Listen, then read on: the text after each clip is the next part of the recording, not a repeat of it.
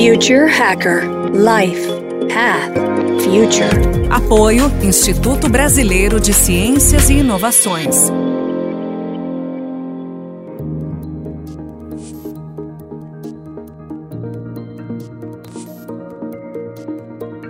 Olá pessoal, aqui é o André Chaves e bem-vindo ao Future Hacker. Hoje vai ser um dia muito especial. Nós vamos fazer um, dois episódios com o assunto blockchain. E para conduzir essa entrevista, temos aqui o privilégio de contar com a jornalista, empreendedora, evangelista de inovação, aliada à sustentabilidade, que é a Bárbara Hartz. Bárbara, bem-vinda e ótima entrevista. Obrigada, André.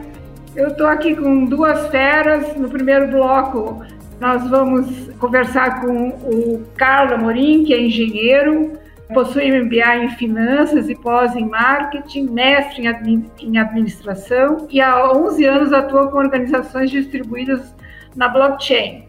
Ele também foi co-iniciador da Prospera, que foi a primeira DAO brasileira, e editor do livro Blockchain Revolution, do Dan Tapscott é ainda executivo do Blockchain Research Institute no Brasil, diretor da Fiesp e coordenador do programa de extensão em blockchain da GV. Olá, Carlos. Oi, Bárbara. Oi, André. Tudo bem? Tudo. Vamos falar sobre o trabalho, né? A natureza do trabalho é, está mudando estruturalmente, como a gente tem visto nos últimos tempos. Isso é devido a mudanças tecnológicas muito rápidas, acentuadas pela inteligência artificial e robótica, globalização, crescimento da terceirização e dos freelancers, a chamada economia gig. Então, nesse quadro de pulverização do tecido produtivo, há muitos temores de desemprego. Como a blockchain pode contribuir para responder aos desafios causados pelo impacto dessas mudanças? Tudo tem um lado bom e um lado ruim, né? com exceção do disco do Pink Floyd, que os dois lados são bons de um lado, a blockchain vai aumentar isso. Né? A blockchain vai liberar muita gente de trabalhos que são absolutamente massacrantes. Trabalho que a gente chama de intelectual mecânico. Aquela coisa de você fazer uma TED, você fazer liberação de fatura, e todo aquele trabalho que você depende de inteligência, mas para desenvolver uma atividade que é repetitiva. Por outro lado, o blockchain permite uma coisa, algo que a gente não tinha visto até agora, que é essa coisa de você conseguir trabalhar sem o intermediário. Ele acaba com os empregos, mas ele libera para o trabalho. O que vai acontecer é que você vai ter uma democratização maior, ou a probabilidade de ter uma democratização maior de acesso aos meios de produção quer dizer isso? Você tem hoje capacidade instalada em excesso, você tem uma abundância de capacidade instalada. Você tem abundância de veículos, você tem abundância de imóveis, você tem abundância de meios de produção, né? e isso tudo, pela economia industrial, ficava centralizado na mão de um empreendedor. O blockchain permite que você faça acordos temporários de uso e você tenha um compartilhamento né, do risco de empreender. Então vai ficar mais fácil você empreender, vai ficar mais fácil o trabalhador participar do resultado do trabalho dele. Das grandes estruturas de produção centralizada, isso vai começar a esticar para as pontas. Né? Então, por conta do blockchain, estima-se que em 2030 todo o bem de consumo é, não durável que você comprar no supermercado, farmácia, essas coisas, vai ter sido produzido a menos de 20 quilômetros da onde você está efetivamente comprando ele. Então a gente vai ver essa mudança. O que a gente não viu ainda, né, e porque eu odeio esse nome gig economy, porque fala-se em precarização do trabalho, fala-se uma série de coisas, isso é uma bobagem que não tem tamanho. Você está dando autonomia para o cara escolher o que fazer. Óbvio que quando você começa alguma coisa, vai aparecer emprego de motorista, vai aparecer emprego de entregador, vai aparecer emprego de faxineira, de serviços gerais, porque são esses os que estão na fronteira. Na hora que você tem uma expansão desse novo modelo de trabalho, esses caras são pegos primeiro e que são os que estão sendo colocados à disposição do mercado primeiro. Mas isso vai chegar no engenheiro, isso vai chegar no advogado, isso vai chegar no arquiteto, isso vai chegar no, em todas as camadas profissionais, até daquelas que não foram criadas. E você vai ter a federalização das grandes corporações. Você não vai ter um quadro de contadores, um quadro de advogados, um quadro de profissionais de marketing.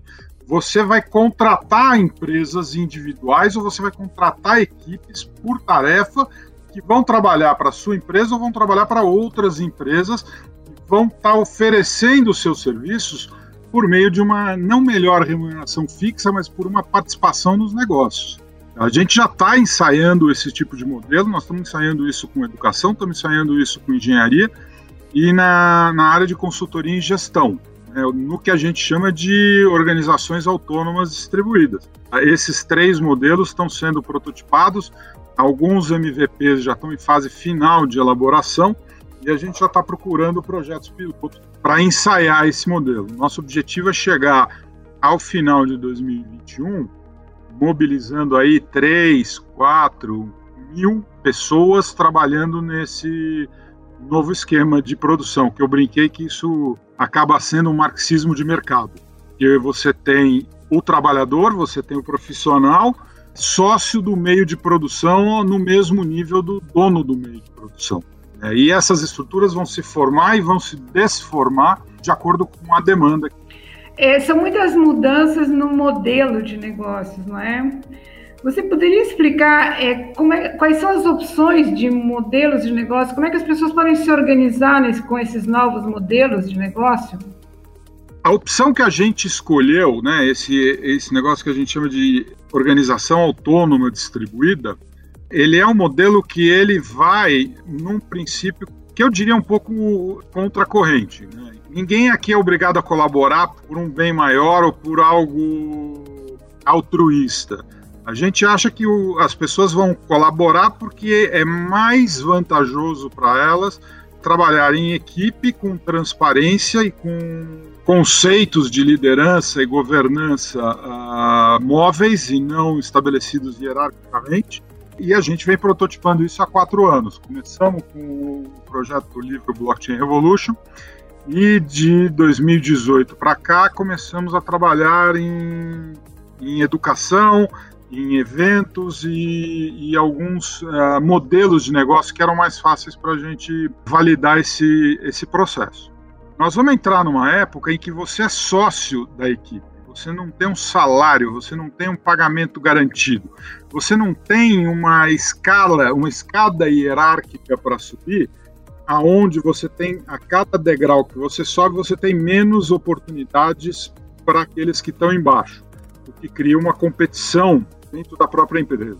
Nós estamos falando de você trabalhar numa organização onde todo mundo tem o mesmo nível, aonde a liderança é pelo comprometimento desse líder em, tocar uma determinada tarefa, entregar um determinado produto ou serviço e a compreensão de todo mundo que quando um cara tropeça, não adianta eu ir correndo contar para o chefe ou ir fazer algum tipo de atividade porque eu quero pegar o lugar dele nessa corrida da escada hierárquica ele vai, na verdade, ajudar aquele cara, porque se aquele cara não entrega a tarefa, a organização como um todo perde. São modelos que trabalham com transparência, trabalham com informações abertas para todos os participantes e que não eram possíveis até que uma tecnologia como a blockchain surgisse.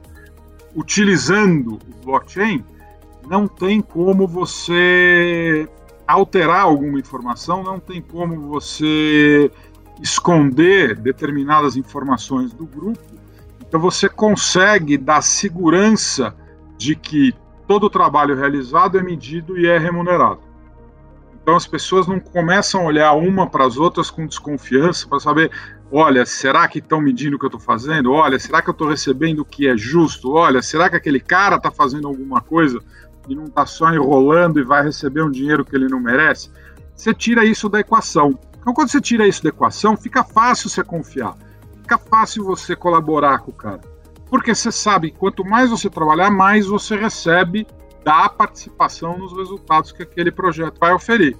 Você tira muito essa política corporativa, você tira muito essa coisa de eu ter que passar a coisa para o meu chefe, meu chefe arbitrar uma, uma decisão a meu favor. né, você acaba tendo que resolver os seus conflitos diretamente. E aí todo mundo é muito mais colaborativo. Quando você tem um intermediário, você tende a radicalizar mais o discurso, você tende a radicalizar mais a sua posição, por quê? Porque você sabe que aquele cara que vai estar tá lá enfrentando né, os leões, não fica essa responsabilidade para você é efetivamente um, um, modelo que as pessoas ainda têm dificuldade de se adaptar, porque ele é muito fora do que era ocorrente na, nas organizações de modelo industrial, né, centralizadas, hierárquicas, verticalizadas, né, né aquelas estruturas engessadas, com uma governança por processos de exclusão, por votação, por decisão de maioria. Né, você tem que inverter esse modelo como um todo. Perfeito. Você está falando de autonomia, basicamente, né? As pessoas vão ter que desenvolver uma autonomia em diversos sentidos.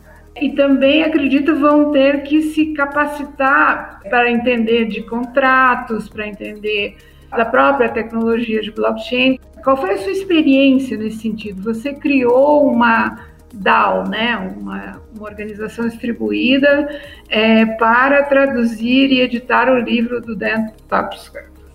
Como é que foi essa experiência? Você é, foi fácil, foi difícil? Quais foram os entraves assim que você vê e, e que você vê também projetados para o futuro? Eu não vou dizer que foi fácil, porque não foi, principalmente porque a gente nunca tinha editado um livro na vida. A gente se inspira em determinados líderes. O John Kennedy falou: nós escolhemos ir para a Lua e fazer outras coisas nessa década porque é difícil, não porque é fácil. E quando a gente faz isso, você atinge um outro patamar. Nós fizemos isso, né? É difícil editar um livro? Sim, é difícil editar um livro.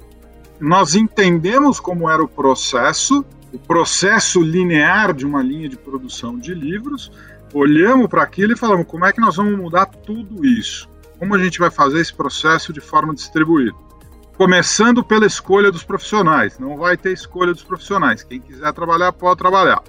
Então, ótimo. Como nós vamos medir trabalho? E aí a gente foi olhando para cada uma das etapas né, e entendendo como aquele trabalho era feito de forma aberta, colaborativa, sem ter um chefe, cada um pegando uma parte da tarefa para fazer, todo mundo se autopoliciando né, quais eram as ferramentas que precisavam ser usadas, e aí a gente desenvolveu o processo e interagia o tempo todo com as pessoas.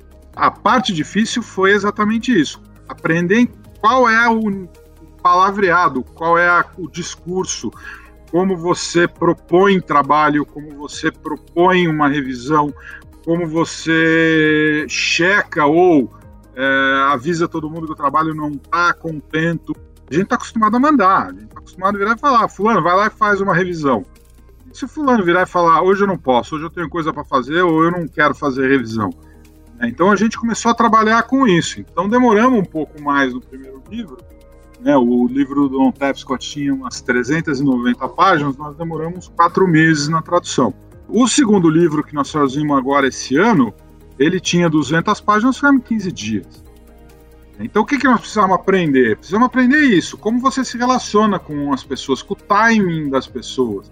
Né? Entender que tem gente que trabalha no final de semana, então durante a semana o livro caminhava mais lenta a tradução do que no final de semana.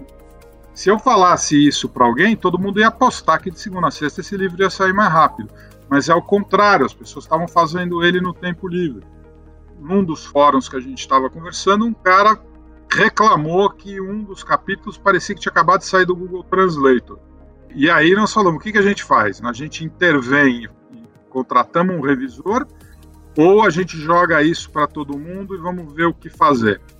E aí nós decidimos pelo método distribuído. E aí eles se reorganizaram, fizeram uma revisão do livro inteiro em dois dias. Das 400 páginas de texto em português, foi tudo revisado dentro do que nós identificamos que foi a, a impressão do cara que reclamou. Detectamos que era muito mais preciosismo dele do que uma queixa de verdade e seguimos o jogo. Foi aí que a gente percebeu que quando você tem um grupo comprometido, você pode fazer três, quatro, cinco revisões a mais do que num processo industrial, porque todo mundo quer que o livro dê certo. Todo mundo quer que esse livro tenha uma tradução que seja retocável. E está disposto a, a fazer esse trabalho extra e não cobrar por hora ou por lauda ou por página, mas sim está comprometido com a entrega. E a gente tem tentado replicar exatamente esse modelo. Sempre ser transparente, sempre estar tá aberto para colaboração e sempre frisar que qualquer um pode fazer o que quiser. Quer aprender a traduzir um livro? Pode participar da tradução do livro. Quer aprender a mexer com tecnologia, mas você não é da área de tecnologia? Vai interagir com a turma de tecnologia.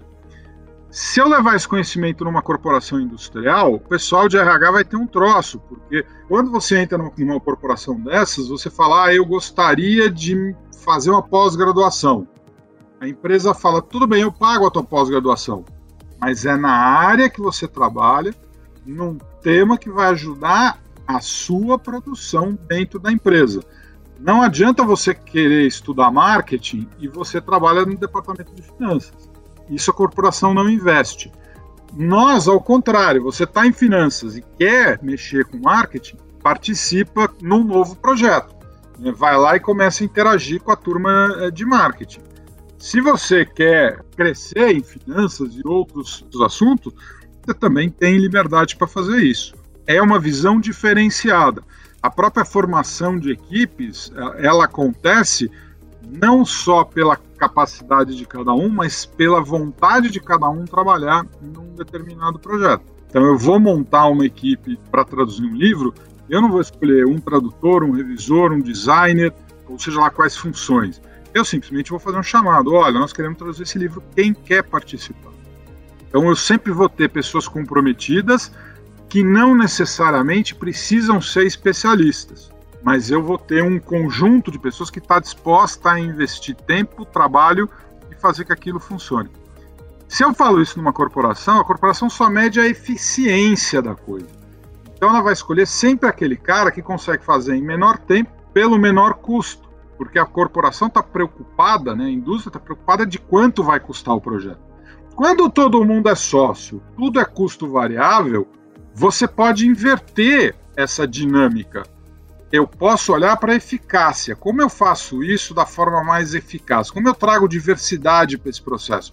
Como eu trago vários olhares para esse processo? Como eu trago vários conhecimentos que podem criar um novo produto ou um novo serviço que vai, vai gerar uma receita de forma exponencial.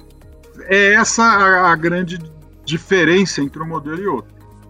Te agradeço, acho que foi uma explanação muito interessante e eu queria que você acrescentasse o que você acha necessário para a gente é, encerrar esse bloco e seguir é, posteriormente com o Jefferson Prestes.